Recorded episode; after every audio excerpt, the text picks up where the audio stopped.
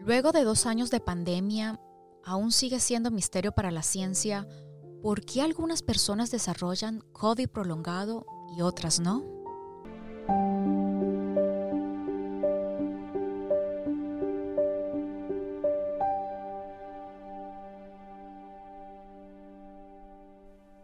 Hola, soy Diana Chacón. Bienvenidos a mi primer episodio. Hoy quiero compartir mi historia con ustedes de cómo mi vida cambió drásticamente después de haber salido positiva de COVID-19.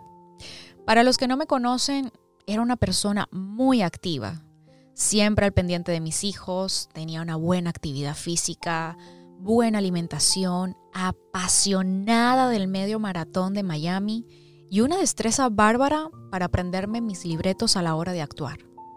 Pero la vida me dio un giro inesperado. Todo comenzó al momento de colocarme la segunda dosis de la vacuna. Yo estaba sintomática del virus, pero sin siquiera sospecharlo. Sé que luego pasaron 48 horas de fiebre, debilidad, y yo sentía que era como un efecto normal. Pero luego esto se convirtió en 72 horas sin mostrar ninguna mejoría. Y es allí cuando yo dije, sabes Diana, vamos a realizar un PCR para ver y descartar y efectivamente salí positiva de COVID-19. Yo rápidamente, porque hace parte de mi esencia, yo dije, ok Diana, te va a dar suave, no tengo nada que temer y en un par de semanas yo ya voy a estar recuperada. Pero resulta que se me empiezan a olvidar las cosas.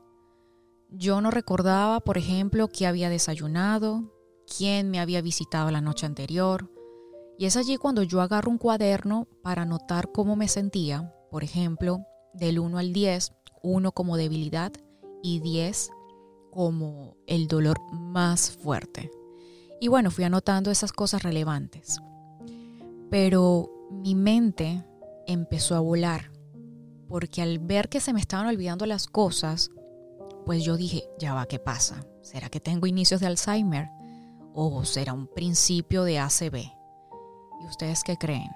Obviamente al pensar todas estas cosas, me puse a llorar y fue tanto el llanto que me quedé dormida. Luego tuve un episodio donde me sentía bastante mal. Esa noche jamás se me va a olvidar, porque yo sentía corrientazos desde la punta de los pies hasta la cabeza. Era impresionante cómo tenía una fatiga, cómo tenía una presión mandibular, me costaba muchísimo hablar pudiera decir que estaba como gagueando, em, unas sensaciones muy extrañas que no sé describirlas, pero solo les digo que yo sentía el cuerpo en llamas. Fue una de las peores noches de mi vida y yo creo que la más larga. En vista de que me estaba complicando, yo le comento a mis familiares y ellos decían ponerle un freno a esta situación y dicen, no, Diana, tenemos que llevarte al hospital eh, vale destacar que era una época bastante, bastante fuerte porque era el pico del Delta y estaba abarrotado de personas. Era impresionante. Y era implícito que yo no era una prioridad en ese entonces. Es decir, no habían camillas, eh, había muchas personas afuera, de verdad, en, en condiciones bastante críticas, muy visibles. Y hay algo que sucedió muy bonito en, ese hospital. En ese entonces no dejaban pasar a las personas, solamente era el paciente. Y ahí es cuando yo digo que los milagros existen, porque mi madre logra acompañarme en, en, todo este transcurso que estuve en el hospital. Y bueno, los médicos allí le dicen, oye, mira, hay que dejarla en observación, tenemos una sospecha de Guillain-Barré y temen lo, o sea, un infarto que a mi edad prácticamente sería fulminante.